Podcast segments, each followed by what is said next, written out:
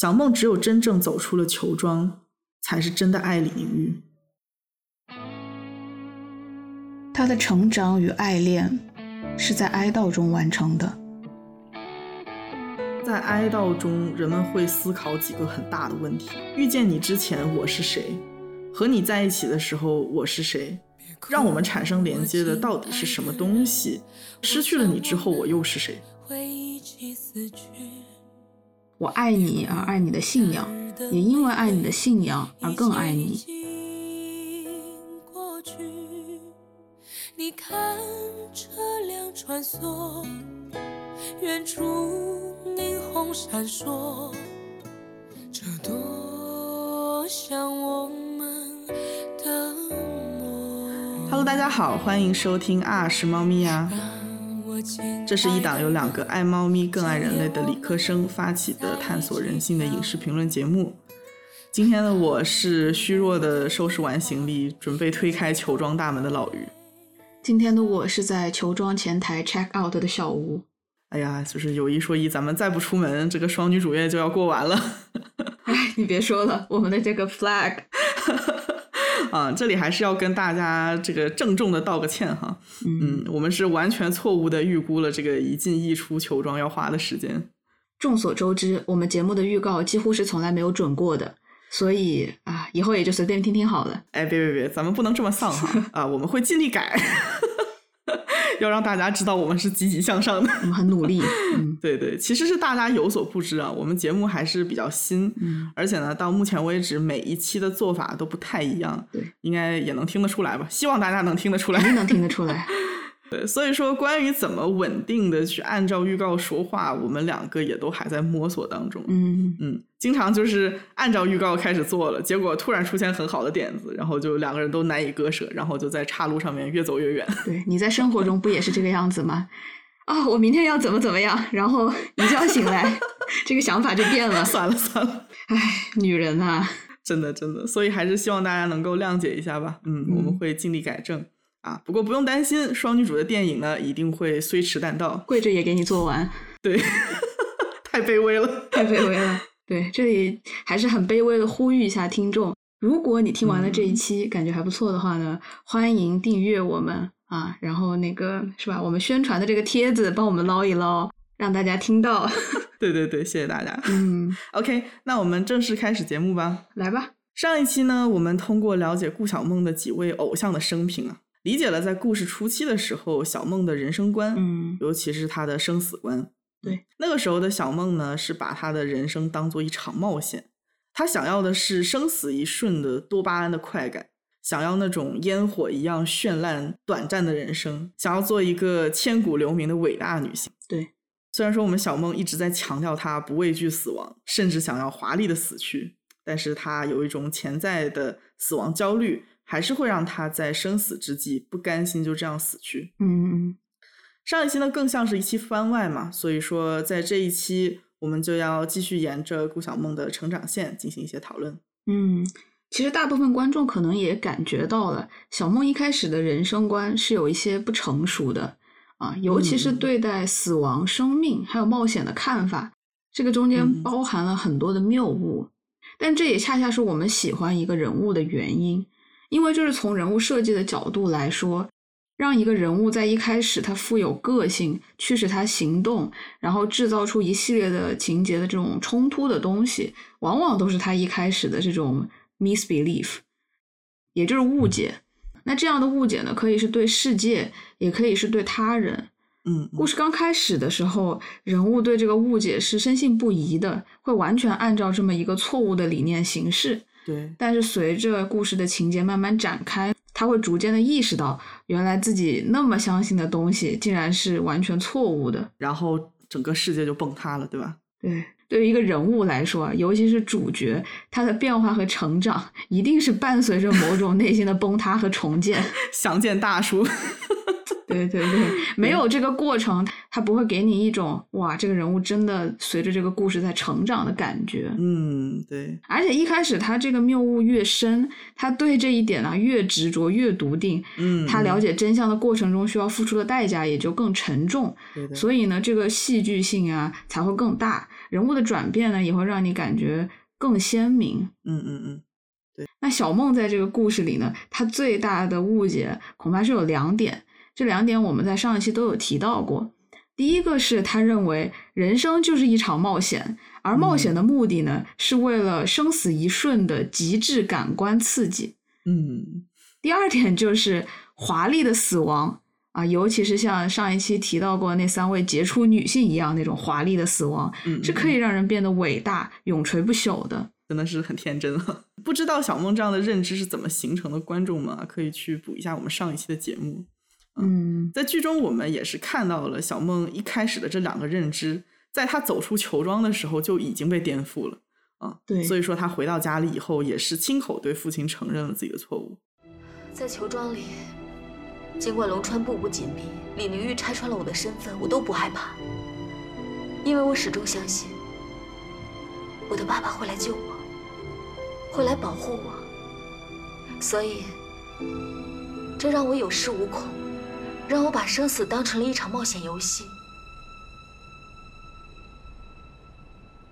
直到他的死，让我明白，一个优秀的谍报人员就是逃亡中的亡命徒，没有朋友，也没有保护神。天堂和地狱，只能一个人去闯。嗯嗯嗯，所以伴随着小梦认知上的颠覆，他出球装以后，整个人物的状态也变得和开始完全不一样了。嗯，你说是两个人，我都觉得不过分。对对对，小梦三十一集走出球装的时候的状态啊，跟他刚入球装时候那种不成熟的状态完完全全不一样。嗯，其实给我感觉就像是一个曾经。很懵懂、很莽撞啊、开朗的少年，经历了难以承受的失去之后，多出了一种和他年龄不太相符的忧郁感。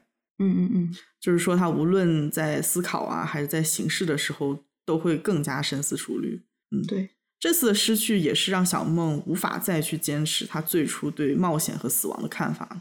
嗯嗯，小梦这段成长很特殊，就像我们在标题中说的。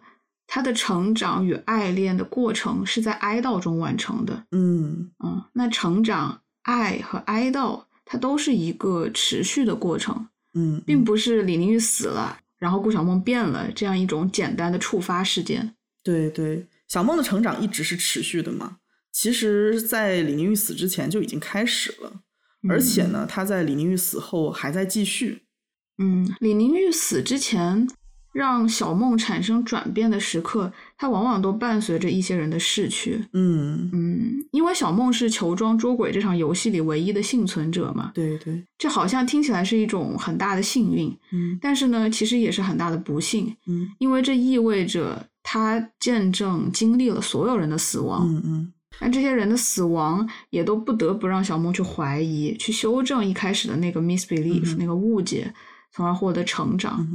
而且在李宁玉死了以后，小梦的成长也是在一场很漫长的哀悼中持续进行的。嗯嗯，那我们先说一下李宁玉死之前吧。嗯嗯，上一期我们也说到了，最开始在密码船上，小梦刺杀了森田大佐，在这个事件中，小梦是和死神擦肩而过。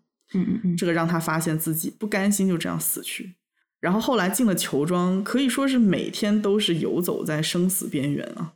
尤其是到后面几天，曾经和小梦并肩作战的四个人接连死去，对这个对小梦是持续的冲击，嗯，以至于我们上期也提到过这一点，他在走出球庄的时候，身上是有其他四个人的影子的。嗯嗯，出球庄前和四个人都道了别，他们每一个人也都改变了小梦。对对，很郑重，嗯，而且甚至一些配角的死亡，就比如说金生火的女儿金若娴。还有老鬼的下级何简竹，他们两个的死亡都能给小梦带来两种不同的震撼。嗯嗯，小梦是亲眼看到了平凡人在这个时代遭受的巨大的屈辱和痛苦。还有就是一个看似脆弱的女人，也可以因为信仰而无所畏惧，具有崇高感。嗯嗯嗯，我觉得这两个配角还是挺值得单独说一下的。对，因为她们都是女人。而且她们都是被命运玩弄的无辜的女人。对对，这一层的性别身份会给小梦这样的女权主义者更大的冲击。嗯嗯，金若贤是一个彻头彻尾的无辜者，嗯她是金生火的女儿，但是却在父亲执行任务的时候被骗到了妓院，最后做了妓女。嗯嗯，按照金生火的话来说，就是她既不是间谍，也不是汉奸，只是被这个世界玷污的一个无辜女人。嗯，对对对，她最后呢是成了龙川冲动之下用来泄愤的牺牲品了。嗯，很可怜。嗯嗯，然后是死在了小梦面前。小梦才意识到，在这个战争的年代，有多少平凡人至死也没有能得到做人的尊严。嗯，何简竹她原本就是一个小女人，没什么理想，也谈不上野心，只是想要一份爱情。但是她之后意识到呢，就是她原话说的：“封建势力和日本侵略者一日不除尽，他的苦难就不会结束。”对，所以他是在一个很绝望的情况下投身了信仰。嗯嗯，最后龙川他是拿着枪逼着他，让他交代自己的上级，但是他在临死的时候说，死亡不会让他放弃自己的信仰。嗯嗯嗯，我觉得那一刻，就是何简竹这个人的形象已经超越了他表面的那种很虚弱的样子。对嗯对。这份信仰让他变得很坚韧，让他完全的超越自己。对对对，所以我觉得，当小梦看到何简竹这样的形象的时候，看到这么一个无论是出身、性格还是能力，都和他的这三位偶像相差甚远的人，也能有英雄一般的崇高感的时候，他就会去怀疑一开始的想法，重新去思考，让一个人变得值得歌颂的，到底是一场华丽的死亡，到底是不惧死亡本身，还是说别的东西，比如说信仰啊。对对嗯对，精神，嗯，我觉得这些人的存在都是小梦一开始坚信不疑的那种你说的那个 misbelief 啊对，的反正，但是给他造成冲击最大的还是李宁玉的死亡。嗯嗯嗯。嗯，只不过呢，李宁玉的死亡对小梦的影响之深、意义之重大、信息量之多，其实都是超出了小梦一开始能够接受的范围。嗯嗯嗯，对，嗯。我觉得正是因为它的这个啊、信息量很大，所以说不是嗯。一下子就能够被吸收的。嗯，对，对。但是其实我们有时候会认为啊，一个事件、一个人的死亡，它带给一个人的东西是在一瞬间被传达到的啊，嗯就有嗯。点像我们把一个巨大的文件从一个文件夹 copy 到另一个文件夹，一下子就好了。但其实不是这个样子的，从一个人的嗯。死亡中找到意义，也是需要很长的时间的一段思考。对对对，其实我感觉更像是生者接下了一本记录了逝者一生的故事的书。嗯嗯，所以很厚重，非常厚重。如果要是去全面的理解逝者所传递的信息，那么必然要去通过不断的翻阅和思考才能够实现。你记不记得我们刚看完剧之后，对他们到底是什么时候相爱有过一场激烈的争执？天哪，我们两个为这个剧做过激烈的争执实在是太多了。不过我每一个都记得，哇，多到我已经记不清楚了。对我们两个差点就毕业了，就别别预梦 HE 了。对，当时小吴说的是两个人是在密码船上一见钟情嘛，嗯嗯嗯，但是我当时是认为在离开球庄之后，两个人才真正开始相爱。嗯，其实这个问题到最后也没有讨论出答案，嗯嗯，就是两者都可能是对的，因为这涉及到一个原问题的讨论，就是什么是爱情啊？但是我俩都不是哲学家，这个问题 讨论不出来。对，因为我们对这个东西的定义是不太相同啊。问题就在于密码船上这种生死与共后的心动能不能算得上爱？嗯，那我认为它是爱情开始的第一步，之后的每一步都在完善、完整这段爱情。对对，但是呢，老于认为在完全了解另一个人之前，啊、都不能算得上是爱情。那么这爱情就是在走出球庄以后才开始的。突然暴露了两个人的爱情观。OK，这个大家可能已经发现了，和谁恋爱的难度比较大了。哎呀，不要这样嘛！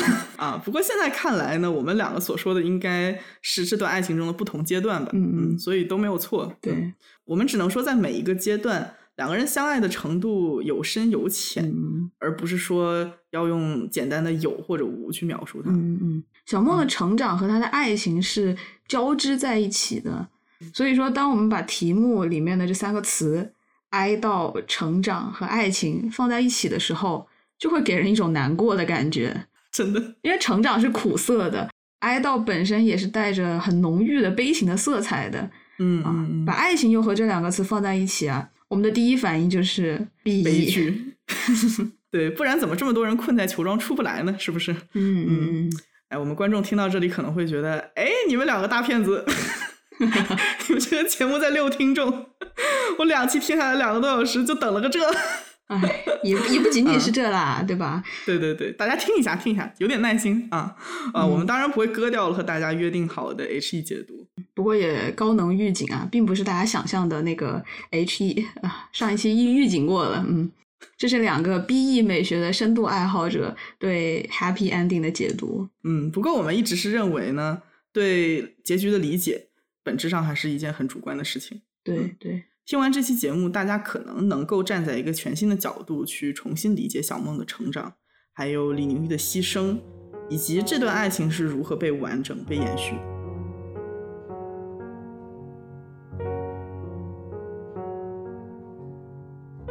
好啦，需要承认一点，一开始喊出“玉梦是 H E” 的时候，对这句话的思考是不深的。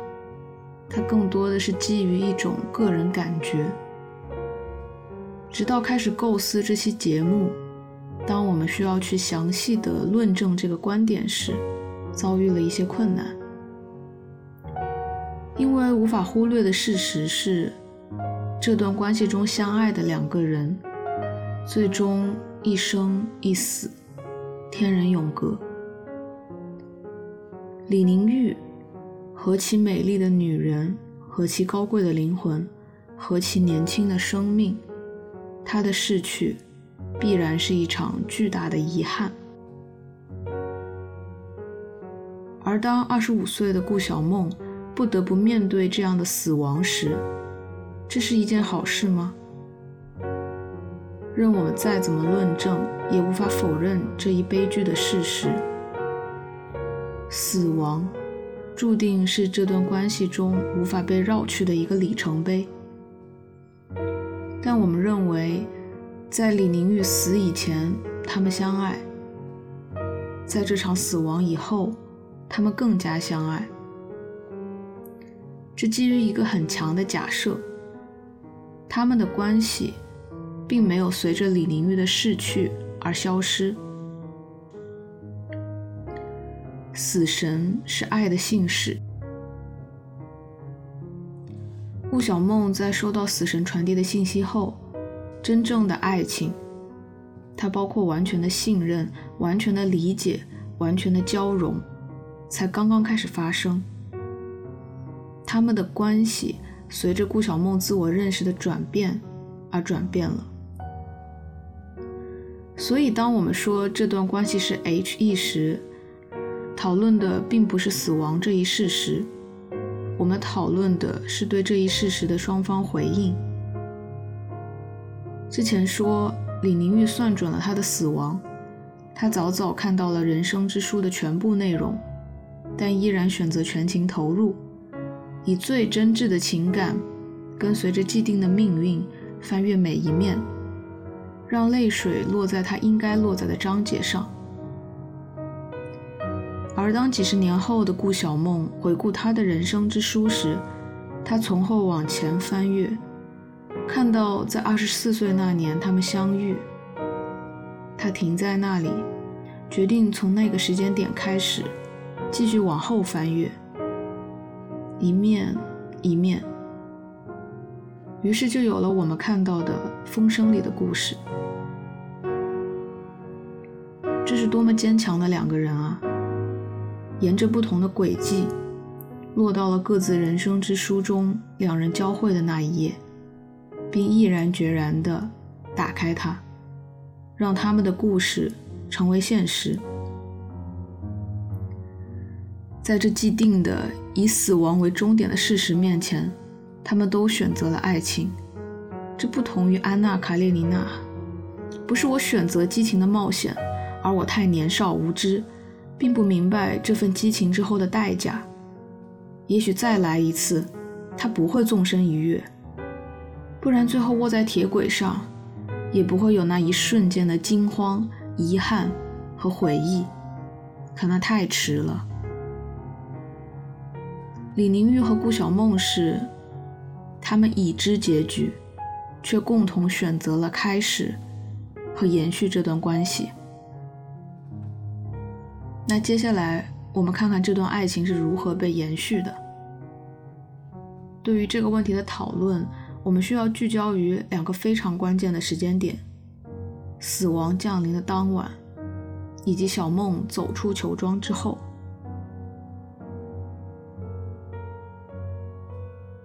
在接下来的节目里，我们会就御姐的牺牲和牺牲后这两个时间点具体来讨论一下。嗯，那么我们先来说一说，在李宁玉牺牲的前一晚，他送给小梦真正的生日礼物到底是什么吧？哦，大礼包终于要揭晓了吗？我们隔了两期，终于要拆箱了。哇，终于要拆箱了，对，好激动。对，可以先告诉大家，我们在里面是看到了四样东西。嗯，OK，那我们一件件来。老于，你先来。你看到的是什么？其实我看见的这第一份礼物啊，大家也可能都发现了，就是李宁玉对小梦这个不称职的新人间谍的认可。嗯嗯，他是从两个方面认可了小梦的价值，一个是生命的价值，还有一个是情感的价值。其实我们最先看到的也是对生命的认可。嗯啊，这个地方有好几个角度。我最先想到的呢，是李宁玉站在理性人的角度，嗯，也就是从一个纯粹的理性的出发点去评估、去计算，嗯，然后李宁玉认为，年轻的、充满朝气和潜力的顾小梦带自己活下去是很值得的一件事情。对对，我觉得很多人都会认为玉姐这么一个天才，她存在的价值肯定是要高于小梦的。对，甚至说小梦自己在刚出球庄，所有事情都还是一片混乱的这个时期，也是因为李宁玉为了自己牺牲这个这些事情，曾经感到过很羞愧、很羞耻，而且很不解。对对。啊，不过我最后其实是否认了这么一个想法，嗯。啊，因为我觉得李宁玉在做这个选择上呢，他不是基于一个理性人的计算，嗯，而是在告诉顾小梦一个他一直坚持的原则。啊，嗯。那就是呃，the fundamental right to human being is the right to live。每嗯一个人都有的最基本的权利是生存权。嗯嗯，你的生命是无法被任何人剥夺的，无论是出于什么目的。除了对生命的这个认可啊，还有就是老于全剧最感动的点之一，就是玉姐对小梦情感的认可。对，主要就是因为在这个剧里面，几乎每一个人都贬低过小梦这个比脑子还快的情感，对，就连他自己的爸爸都会说，小梦能力和勇气都不输给李宁玉，就是比他多了感情。嗯，虽然说在玉梦刚刚相识的时候啊，李宁玉对小梦还是保护多过疼爱的这么一个阶段，对，他也是曾经以理性人的身份骂过顾小梦，说：“哎呀，你这个情感动得太快了，你不能这么做间谍，是不是？”嗯，但是李宁玉最后是用自己的牺牲告诉了小梦，情感不是别人嘴里的怪物，而是非常珍贵的东西，你应该把它保护好。对，李宁玉和顾爸爸对于小梦情感这个上面的观点的对比啊，我们就可以发嗯现，其实顾爸爸是不是那么理解他女儿的？对对对，嗯，是李宁玉才理解了顾小梦。确实，当然，玉姐是不愿意小梦最后成了一个麻木不仁的间谍嘛。嗯嗯，因为她自己最后也是释放了自己一开始小心隐藏啊、压抑的情感。嗯嗯嗯，这个就回到了李宁玉的终极目的吧，就是他做间谍、隐藏感情、窃取情报，到底是为什么？对，他不是因为他的生命就是这份职业，嗯他是为了一个没有战争的新世界，对。在那里人们可以自由的释放情感。对对，所以我是坚信啊，当李宁玉想起小梦的那一句“我想要变成御姐”的时候，他是绝对不会想让小梦成为那个完全理性的自己，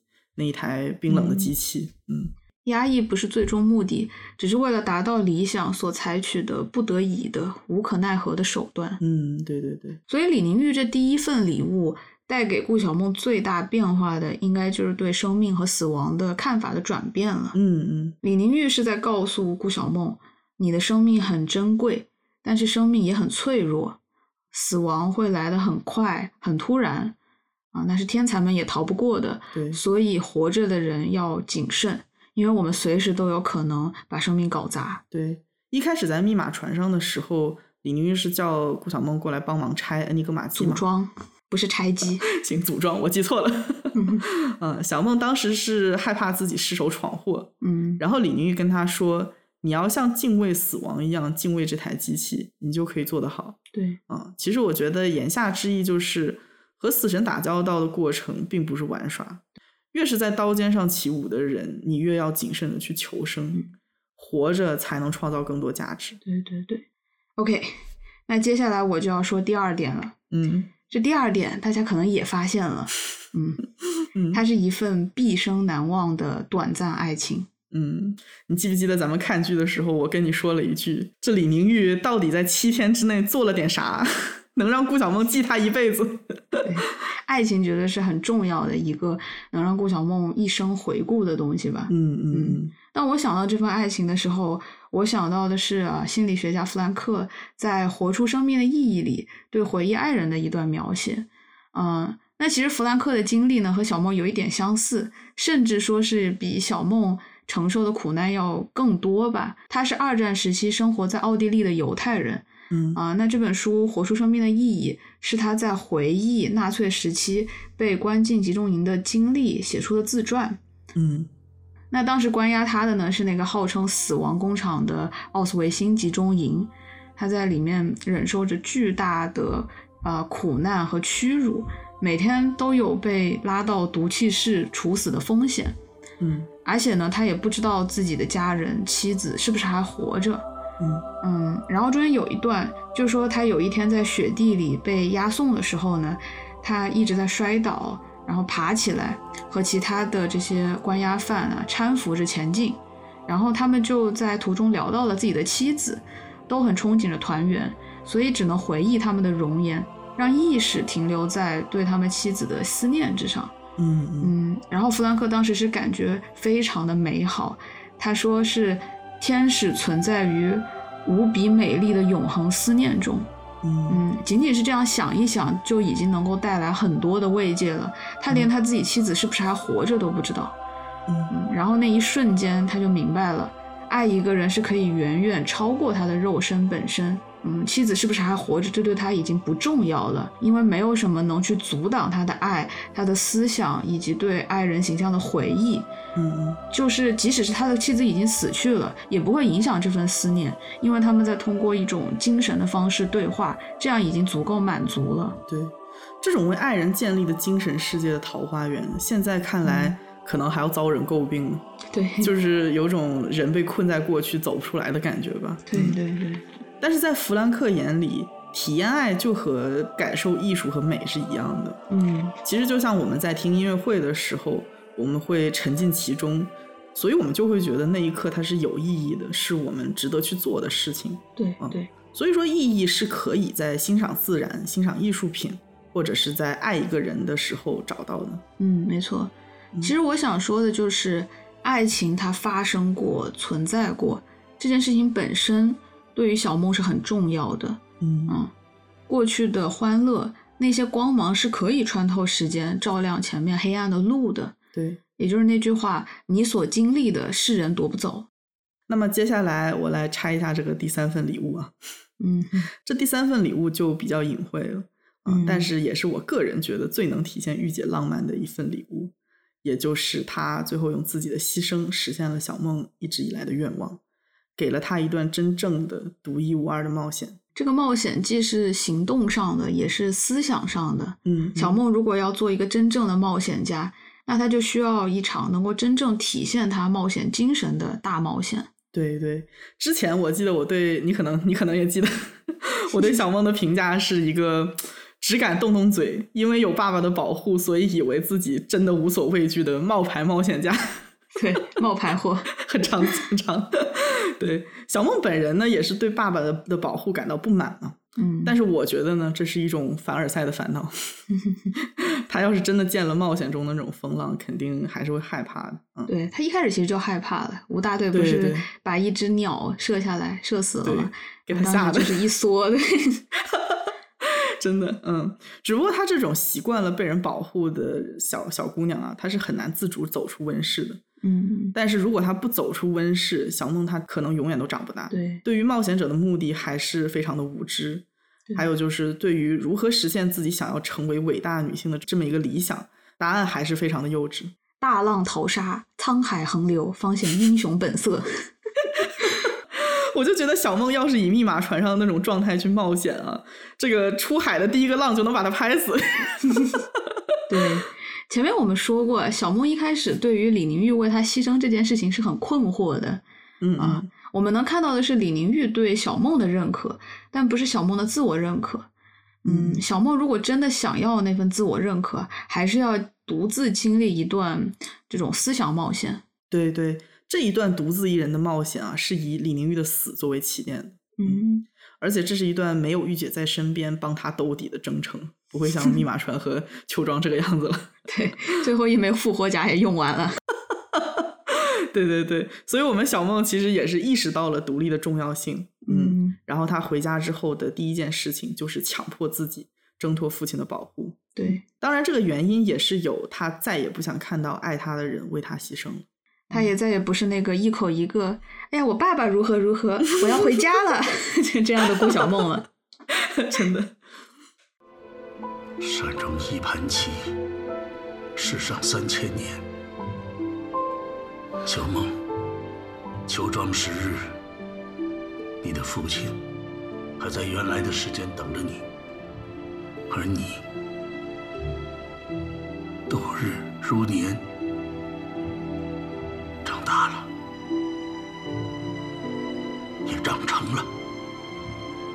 您什么意思？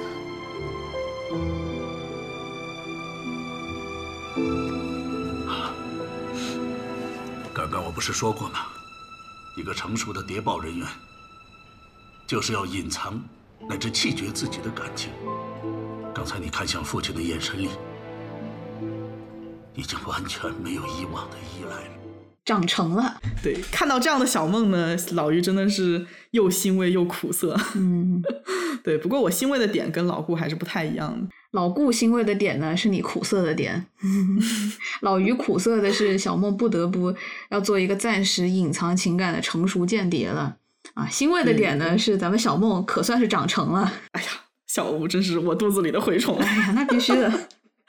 对对，我让我欣慰的点主要是有两个啊。嗯，一个是我想到了玉姐说的那一句。探索的道路一定是比随波逐流更加有意义的。嗯嗯嗯，玉姐宁可自己去死，也要让小梦亲自去体会探索的道路。对，嗯。然后我们悟性极高的小梦毫不犹豫的就去做了，这个让我真的非常的非常的感动。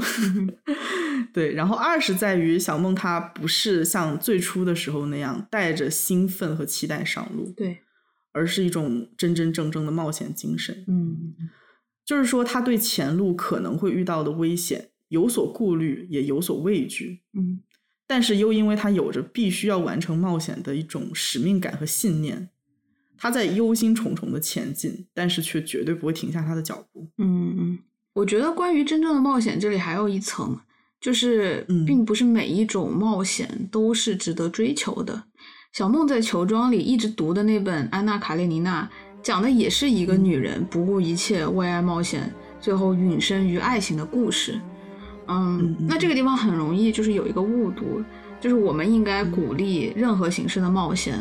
嗯，小梦和安娜一样是打破束缚、追求自由的女人，所以我们要去歌颂小梦。小梦一开始也很像故事里面的安娜，她是纯粹用感性去行事，用李宁玉的话来说就是太年轻、太无知。嗯，只不过呢，任何荷尔蒙驱动之下的冲动的行为啊，无论是对爱情的追求，还是对冒险的刺激的追求。都有可能带来灾难性的、无法挽回的后果。嗯，对，每一段冒险都伴随着风险，而且风险有时候是不可逆的，有时候是致命的。就是 Kara 她在演二零一二年那版《安娜·卡列尼娜》的时候，她接受采访就说，大部分眼里的安娜是个女英雄，是一个完全无辜的女人，她只是被她的丈夫、被所有人、被社会、被制度所伤害、辜负了。但是在她眼里呢？安娜更像一个 anti-hero，我觉得安娜的悲剧性，它就恰恰来自于啊，她对自己的生命是没有掌控感的，她一直都在被他的情绪、被周围的环境往前裹挟。他有冒险精神，但是呢，他被驱使的走上了一条不那么值得啊那样的冒险之路。对，是错误的。其实就像我们上期所说的。单单不畏惧死亡这件事情，它本身不值得被歌颂。嗯嗯，因为呢，每天与死神为伍的人其实是吴志国，对，就是不怕死的人，可以是杀手，他也可能是疯子。嗯，但是这个不足以让他的生命升华。嗯单纯鲁莽的冒险也是不值得被歌颂的。嗯嗯，一场冒险最大的风险啊、并不是死亡，嗯，而是我们很有可能会过着一种不值得的错误的生活，对对，而且呢，也不一定以后还会有机会去纠正这样的错误。嗯，那你说我们小梦天生就是向往光明的孩子，这种人设是不是略显开挂？哎，我觉得确实是有点开挂，运气太好了对，国产之光。真的真的，嗯，我认为它最开挂的一点呢，它就意味着，只要你跟随着本心冒险，你勇往直前，是不会走向毁灭的。嗯，虽然说他一开始并不是啊我党人员吧，对，但是李宁玉为他指向了这么一条通向光明的冒险之路，嗯啊，是一份大礼了。对对对，可能会有人觉得啊，这段冒险体现了玉梦多元关系中师生的这一层面更多一些，但是我觉得不完全是这个样子的。当冒险精神和穿越生死的爱情交织在一起的时候，死神就成了爱的信使。李宁玉送小梦去冒险之前，向他传递的信息是：你不要害怕，有一个人爱你，爱到想让你去看一看这个美好的世界。嗯所以说，这个确实是小梦独自的冒险，但是绝对不是孤独的，嗯，因为这个过程中都有御姐的陪伴。哇，听到这里，我的眼泪基本就要下来了。我们小吴已经两集没哭了，没有没有，每一期都是在默默的流泪。到了这，终于是最最终季最终一期了，就是该把我的泪水 流下来了。这一期又是纸巾预警了。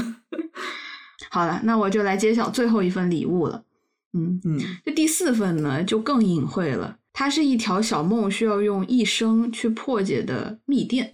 嗯那这一条是让我联想到心理学家马斯洛，哦，就是那个马斯洛金字塔的马斯洛。嗯嗯啊，他去世前不久，在《今日心理学》杂志上写了一篇文章，嗯然后他在里面就说，他这一生所写下来的一切，所有的东西，都是留给他还没有出生的后代孩子们的加密信息。嗯他希望未来的家人们看到了这些信息，能从字里行间感受到他的爱意。嗯嗯虽然我们很习惯性的把钱啊或者是财产看作是遗产，嗯但是在马斯洛眼里，他留下来的那些情感表达、那些书信、那些文章、那些话语和总结下来的经验，都是留给后辈的宝贵遗产。嗯，看样子马斯洛自己本身已经做到了金字塔的尖尖了。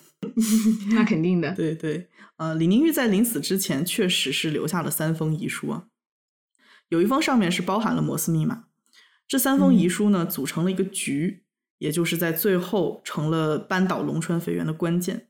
嗯，不过我们在这里所说的密电啊，其实是超出了这一层的含义。我们说的是李宁玉把自己作为一条密电，单独留给了顾晓梦，在接下来的时间里去探索和破解。我觉得这个地方已经有一点点的玄学了。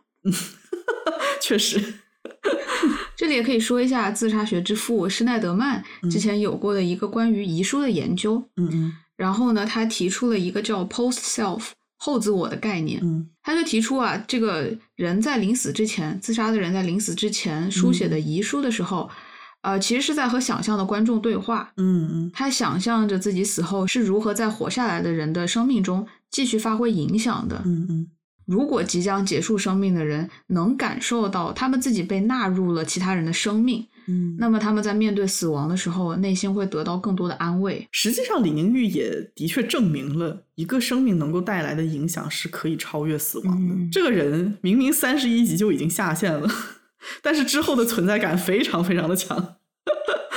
对，尤其是到后面几集，小梦去对抗龙川肥原的时候，我甚至感觉自己就看到了御姐的灵魂站在小梦的边上，傲视着龙川。对，其实确实是应了御姐的那一句啊：“人生如赌局，生死未定输赢。”我们这个已经越来越玄学了，我们真的没有在说什么人鬼情未了的故事，真的没有。不是不是，真的不是这个意思。其其实 post self 这个概念是来自于一种后现代的自我观。嗯嗯，它强调的是人的这个自我的概念是超越了它这种物理存在的本身的。嗯嗯嗯，它是由语言、对话，还有这种重要的关系中内化出来的东西构建的。嗯嗯嗯，也正是在这个观念的这个视角下，一个人的身份，他的自我认同并不是固定的，嗯嗯，而是可以不断被改变、塑造和重塑的。对对，他强调身份认同是 becoming，也就是成为的一个过程。嗯，就像我们现在想到曾经逝去的人，其实在不同的时代也会给他们不同的诠释嘛。嗯，对，就比如说我们上一期说到的安妮·柏林，她在众人眼中的形象，在今天和几百年前是完全不一样的。对对，所以去世的人被赋予的身份，它会持续的发生变化。啊，这些人他们也可以在一个 becoming 一个成为的状态中。嗯嗯嗯，李宁玉把自己作为这条密电留给了小梦，嗯这样呢，小梦就可以解读它，为李宁玉的这个自我不断赋予新的意义。嗯嗯，那这是一条信息量很丰富、解码难度也很高的密电，对 需要发送者和接收者他们很多的配合对啊，对这个能力也是有很大的一个要求的。对对，其实银版最后老鬼的那句独白啊，很能反映这个概念。我身在炼狱，留下这份记录，是希望家人和玉姐原谅我此刻的决定。但我坚信，你们终会明白我的心情。我亲爱的人，我对你们如此无情，只因民族已到存亡之际，我辈只能奋不顾身，挽救于万一。我的肉体即将陨灭，灵魂却将与你们同在。敌人不会了解，老鬼、老枪不是个人，而是一种精神，一种信仰。那老鬼在这里说的呢，他不是人，而是一种精神。他的自我也是以这样的方式一直存在着，后代会受到这样的精神的影响。嗯嗯，那我们今天去分享有关先烈们牺牲的故事呢，其实这些事情都是在不断的为这个精神添砖加瓦。对对，嗯，这些行为都让死去的人的形象变得更鲜活了。对对，很多观众会觉得李宁玉是把自己的信仰留给了顾晓梦，嗯，但是我们坚持认为这份信仰是顾晓梦自己寻找到的。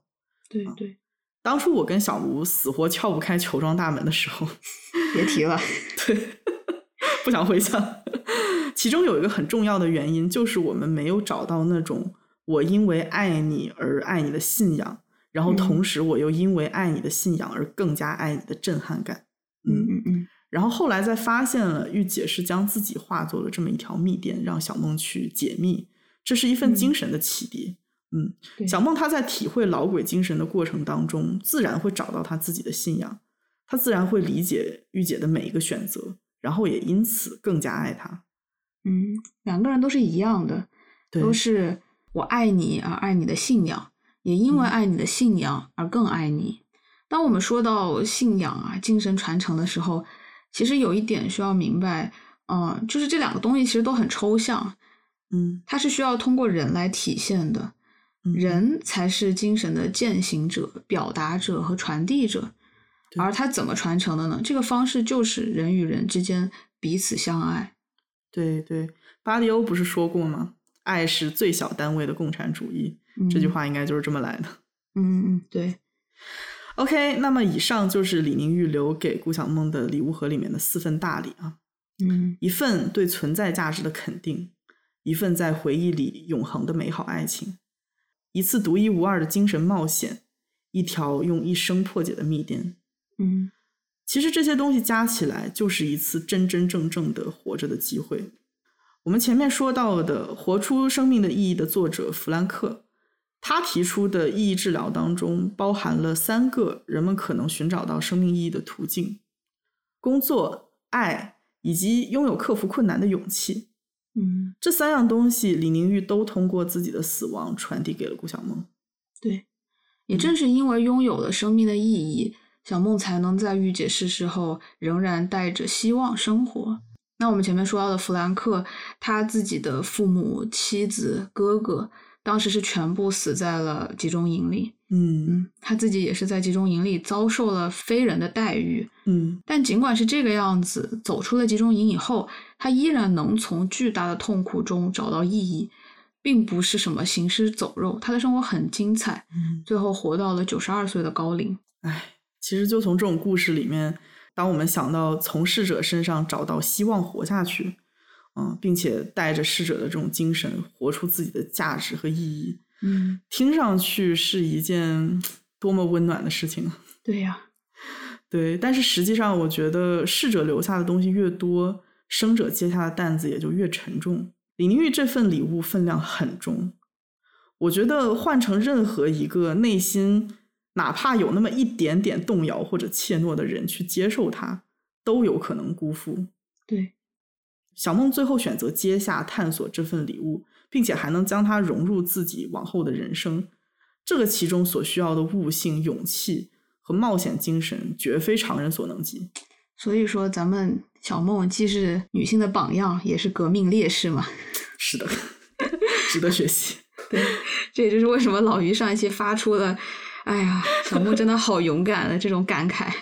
对，当时就是一边看剧一边说着：“哎呀，小梦太勇敢了”，一边落泪。嗯哼哼，我们太我们太懦弱了。真的，我就说一直在说，换了我的话，我肯定不行，可能就躺平了。对对对，就是在所有人都因为小梦风风火火的性格而劝诫他你要丢弃感情，但是却因为他只手遮天的父亲对他毕恭毕敬又不敢多言的时候，嗯。在李玲玉的眼里面，小梦是一个拥有巨大潜力，但是因为缺少他人的引导而非常迷茫的少女。嗯一方面是因为小梦的新女性思想和追求啊，不太容易被男性理解和关注；另一方面是战争年代嘛，人人求自保，哪有人顾得上对一个小毛孩进行思想教育？嗯，嗯。李宁玉最终选择这样做的理由，有对新时代的向往，有对新女性思想的支持，也有对孩子的爱。但是最让我感到震撼的，还是爱人之间的信任。嗯，对呀、所以这是双向的以身相许的信任。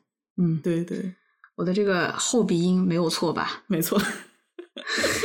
对，生是生命的生，嗯不是身体的身。李宁玉因为相信顾小梦，才敢把这么重要的东西交出去。对，那顾小梦也是相信了她的御姐是真心对她好，才接下了这份礼物。让我亲爱的人，今夜我们在一起跳舞。来吧，孤独的野花，一切都会消失。你听窗外的夜莺，路上欢笑的人群，这多像我们的梦。我们前面说到，小梦的成长有两个关键的时间点，嗯一个是李宁玉死亡的夜晚，另一个就是走出球庄之后。李宁玉在选择死亡之前，将一份沉重深刻的礼物交付给了小梦。嗯那时还很懵懂的小梦，还不能完全理解这份礼物背后的深意，对，但是还是义无反顾地接下了它。嗯走出球庄之后，小梦才开始去理解、消化这份礼物背后的深意，自己去探索生命、死亡的意义，最后找到自己认同的信仰。嗯。出了球庄第一场戏，顾小梦回到她原本的家里，有一段撕心裂肺的哭戏啊。嗯嗯，这场大哭不仅仅是小梦情绪的宣泄，它更像是一场哭丧。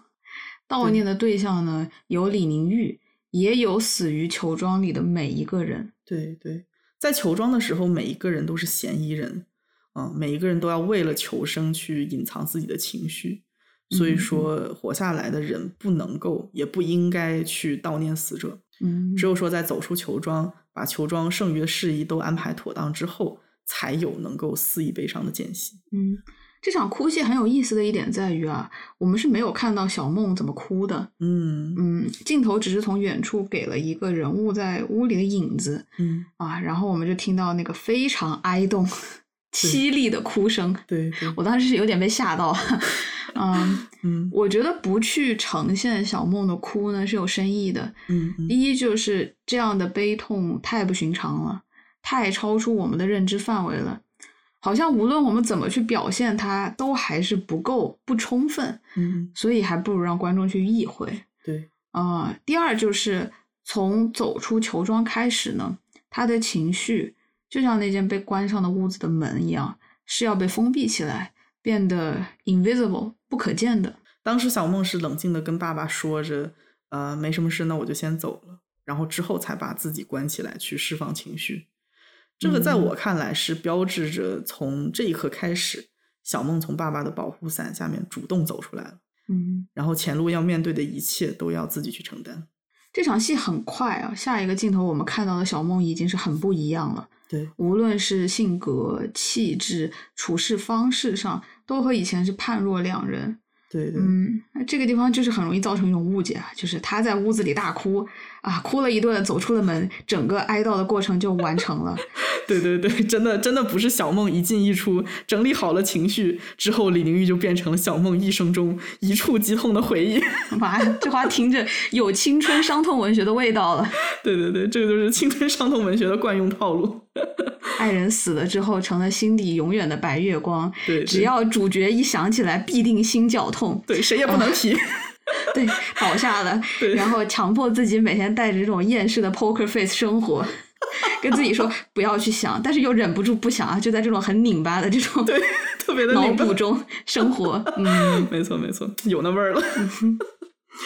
对，我想说的是啊，如果说小梦她是真的把御姐封存在自己的回忆里，嗯，那么不能算是真正的哀悼。对，嗯，其实小梦在走出屋子的这一刻，才是对玉姐哀悼的开始。嗯，真正的哀悼，带着思考的哀悼吧。嗯嗯，对对对，我们要说小梦的成长是在哀悼中完成的，首先就得理解一下啊、或者定义一下什么是哀悼。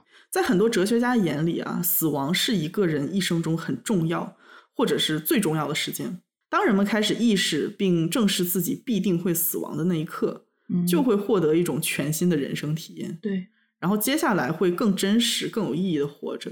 嗯，但是如果面对的是他人的死亡呢？他人的离世对我们意味着什么？我们侧重的是，当一个人面对一种外部的丧失的时候，嗯他个人在哀悼中产生思考的这个层面。嗯嗯嗯，美国思想家、哲学家 Judith Butler 对这个问题是有很精彩的讨论啊。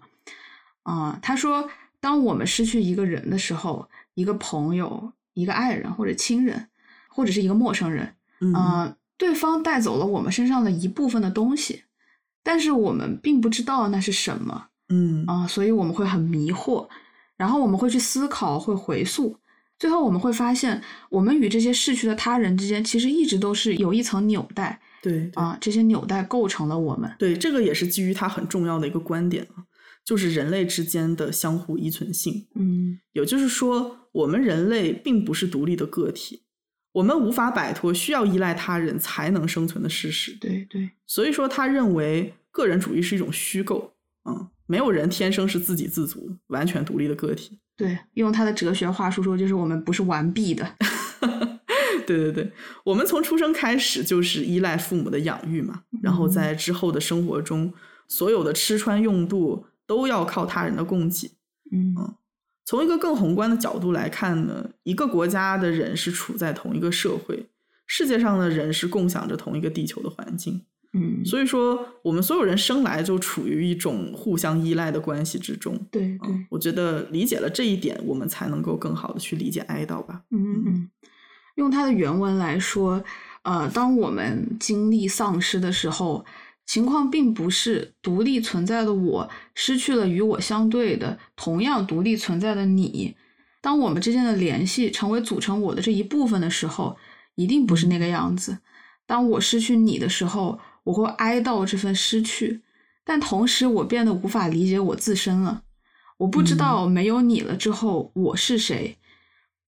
一旦失去了这类构成自身的纽带，我们也会变得无所适从，我们的一部分丧失了。一方面，我发现我自己失去了你，我也失去了我自己；另外一方面，也许从你身上失去的东西，只是一种关联，嗯嗯，这种难以言喻的关联，并不是由你或者由我独立构成的，它是区分我们联系的纽带。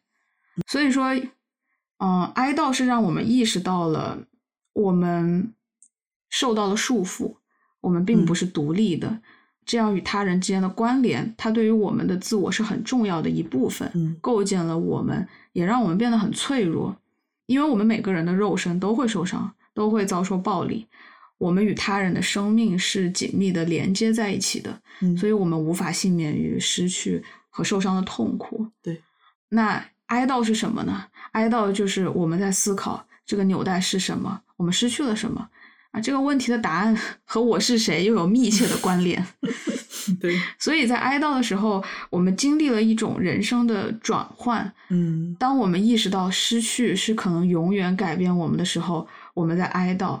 哀悼意味着接受改变，或者说它意味着服从改变。嗯，也就是说，在哀悼中，人们会思考几个很大的问题。嗯，非常大。对，遇见你之前我是谁？和你在一起的时候我是谁？让我们产生连接的到底是什么东西？然后失去了你之后，我又是谁？只是听到这几个问题，我已经感受到了 existential threat，对吧？对吧？存在危机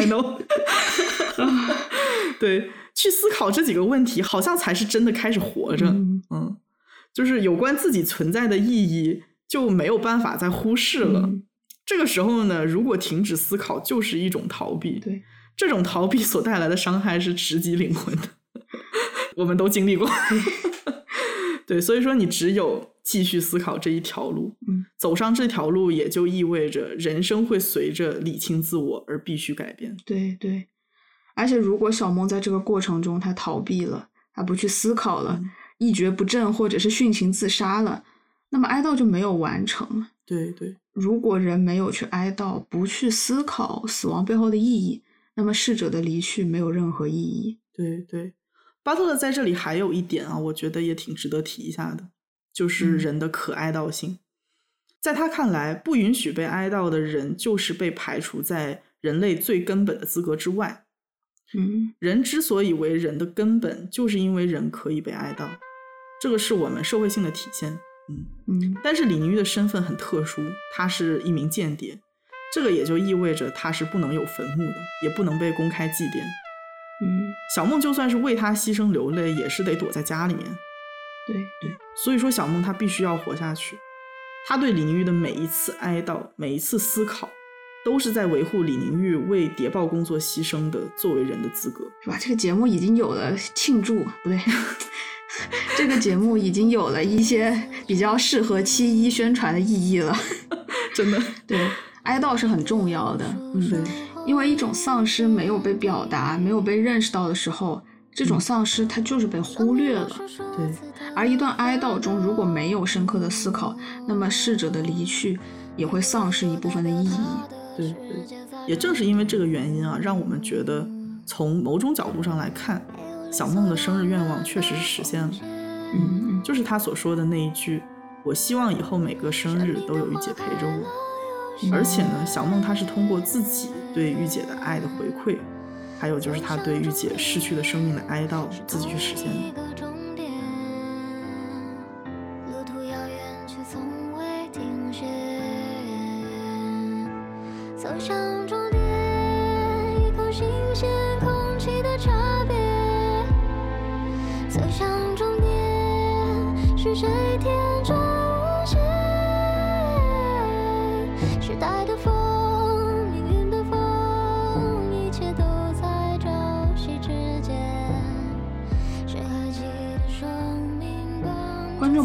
到这里，有被我们眼里的 H.E 感动到吗？要是没有的话，我们这节目就 BE 了。不是，我这话说的很虚，因为刚才一大段我们讲的是哀悼，然后现在说 H.E，哎，我、天呐，不要骂我们啊，我们是真的认为很美好，不是吗，老于？对对对，这个地方就一定要说一说啊，我们眼里面的 BE 是什么样子的。嗯，嗯嗯嗯，就这个，虽然说我们的爱情观不是很相同，但是这个地方还是比较比较比较相同的。对，就是在我和小吴的眼里、b e 它是不完整的、有遗憾的爱情。嗯嗯两个人相爱的过程当中，没有带给彼此持续的成长，而且是因为一方的停滞，或者是本来可以做到的努力没有做到，而不得不分开，这个就是有遗憾的结局。嗯，很多青春片都是这样子的结局嘛。对，当然了，我们没有说 B E 不好，这个是很重要的一个成长中的必经之路吧。对对，嗯，就是我们不是说 H E 好于 B E，或者是 B E 好于 H E，没有没有没有分别的，只是说在我们眼 里它是什么样子。对，嗯，在 B E 里面，双方确实是没有完成彼此，他们带给对方的很有可能不是成长，而是毁灭和伤害。嗯啊、在这样的关系之中，双方任何一方再回头重新看这段关系，可能会感慨，会感到羞耻和愤怒，对或者想要揪住曾经的自己狠狠骂一顿。嗯，对对对，哎，我觉得这个节目做完之后，我们可以写一本防杠指南了。没有人杠过我们，我们的听众真的都好友好，就是哇，真的希希望大家嘴下留情，我们真的内心很脆弱，玻璃心。真的。嗯，不过其实我们一整期这一整期都是在向听众朋友们传达为什么我们会觉得《玉梦》是 H E。嗯嗯，但是如果真的没有 get 到的话，那我们再加把劲。太难了。嗯，对，朋友们都听到这里了，麻烦大家先把后面的听完。要是听完后面这一段还想骂的话，哎，那我就认了，好吧？我们也太努力了，您也太卑微了，哇！再加把劲。Honestly，这节目绝对是我做下来最辛苦的一期，精神上、身体上和嗓子上。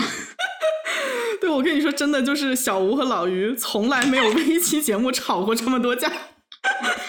哇，差一点我就要为这段逝去的关系而哀悼了。我要开始思考，他带走了什么，而失去了这段连接的我又是谁？救命啊！你不应该思考一下我们节目该咋整吗？怎么一点责任心都没有？哎，好好好，我错了，我错了。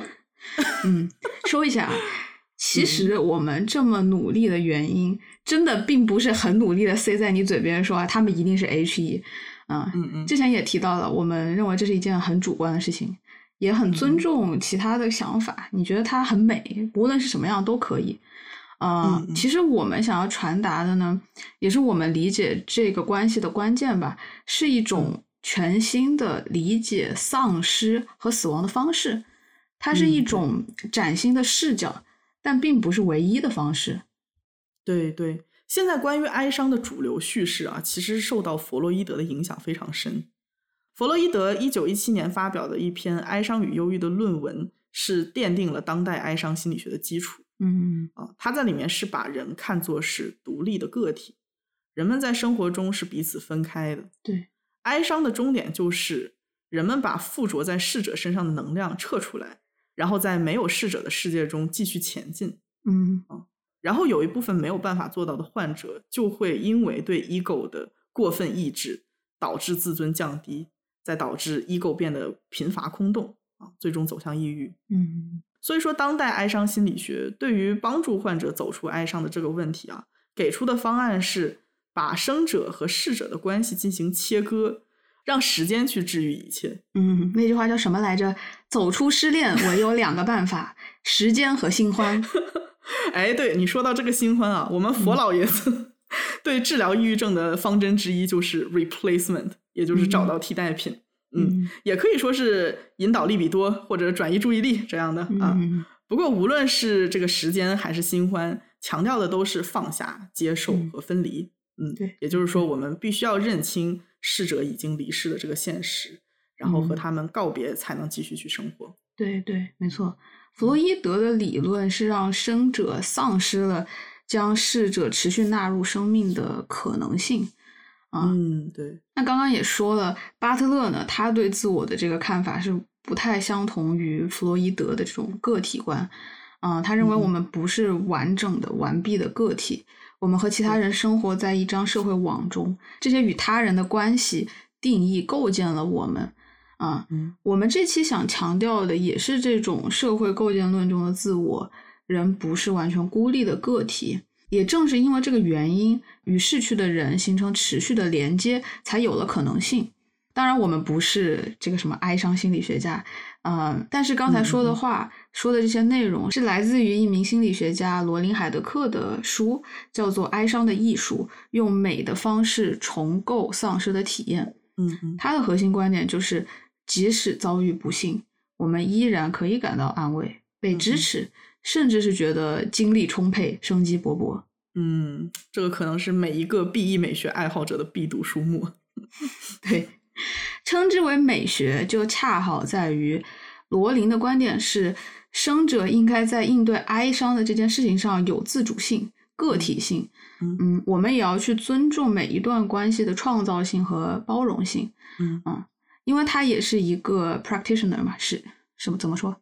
呃，从业者啊呃因为他也是在就是和很多病患打交道啊、也是前线人员吧。他在书中写了很多的案例，就是生者会在亲人逝去后仍然保持这种独特的连接，让逝者的话语啊、教诲他们之间的嗯。故事不被封闭在过去，嗯让这样的关系，包括逝者的自我，能够随着时间向前发展。嗯，然后呢，他就观察到，以这样的方式，生者还能从这段关系中汲取新的力量，找寻嗯。意义，反而是能够更好的生活，而不是说被大家理解为是陷入了忧郁和病态。嗯，让逝者的故事在生者身上延展开呀、所以说，并不是小梦和玉姐分开了，而是说他们的生命交织在一起，所以没有人能再把他们分开。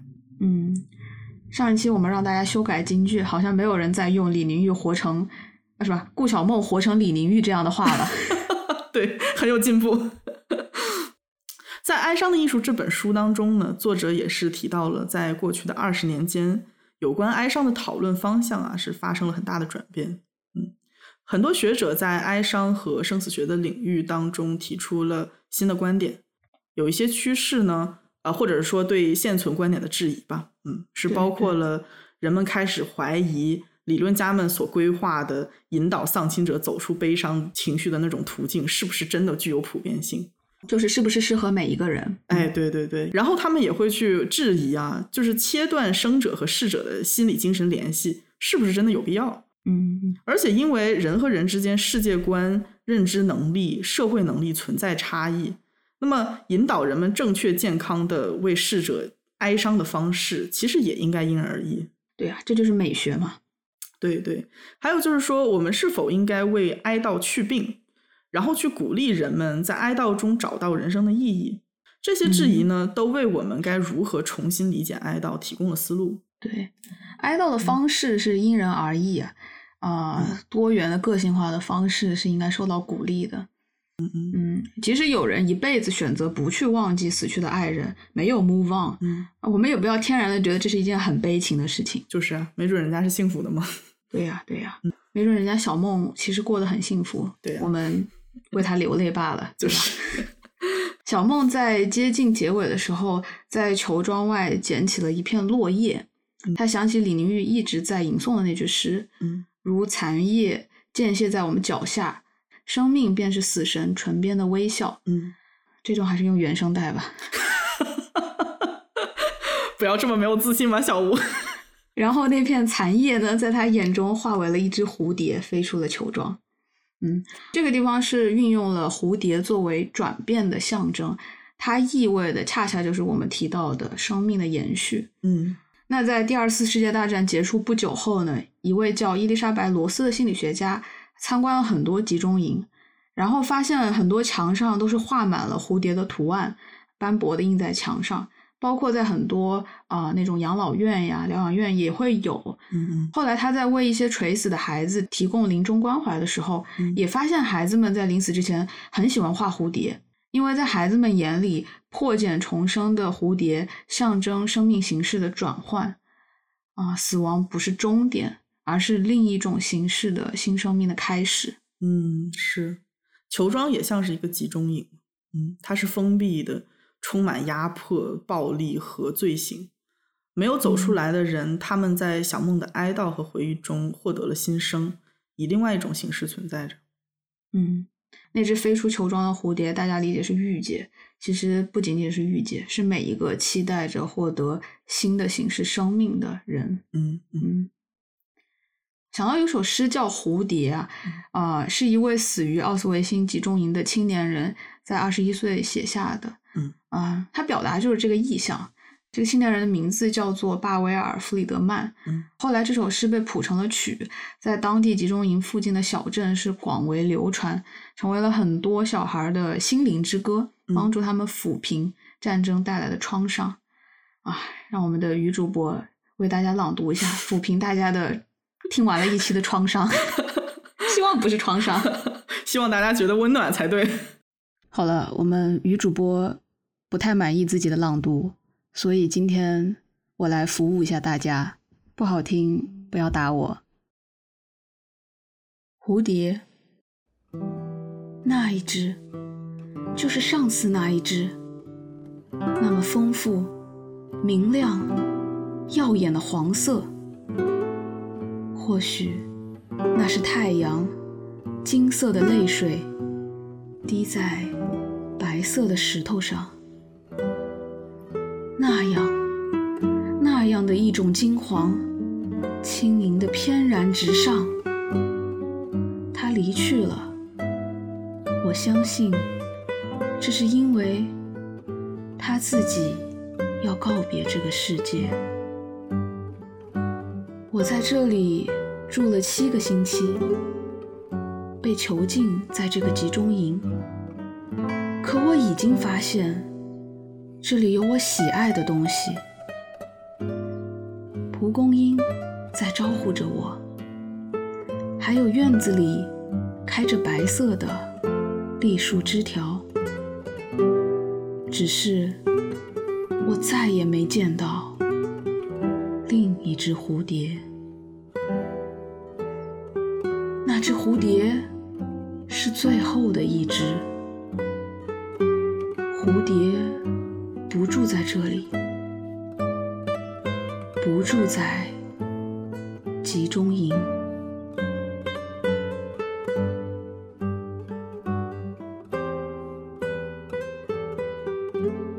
在这期节目的最后，我想要回到上一期节目中我们提到过的一个观点，就是玉姐一定不希望小梦的灵魂永远被困在球庄，或者完全活成李宁玉的样子。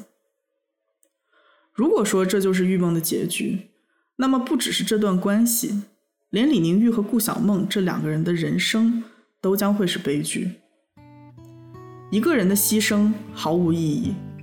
一个人的余生只剩悲伤，所以两人默契地选择了另一条路，让逝者的精神永远留存，生者也会在余生为逝者的自我构建新的意义。小梦活到了八十岁，中间这几十年，她和玉姐的故事，他们笃信的思想。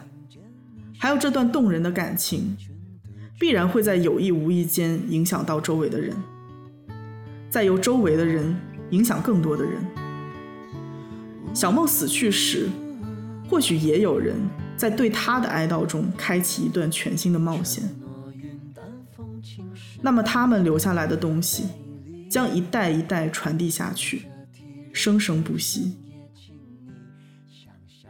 当初为风声做准备的时候。我们开过一个无心的玩笑，球庄困住了这么多人，是编剧厉害。如果说我们能够通过节目把大家带出球庄，那么我们也不赖。所以，本着不忘初心的目的，在最后的最后，向大家传递一个信息：小梦只有真正走出了球庄，才是真的爱李宁玉。我们每一个球庄人也是一样。如果真的爱他、尊重他，那就带着玉姐的礼物，一起走出球庄吧。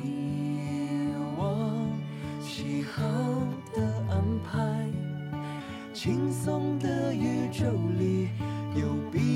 的成败愿我航向